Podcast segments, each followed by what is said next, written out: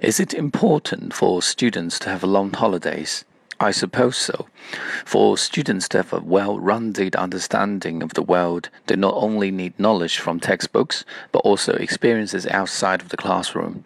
They need to learn how the society is organized and how the trees grow and how the seasons change. But some may argue that the long vacations that we give to the students currently are too long that many of them end up spending their time playing video games at home.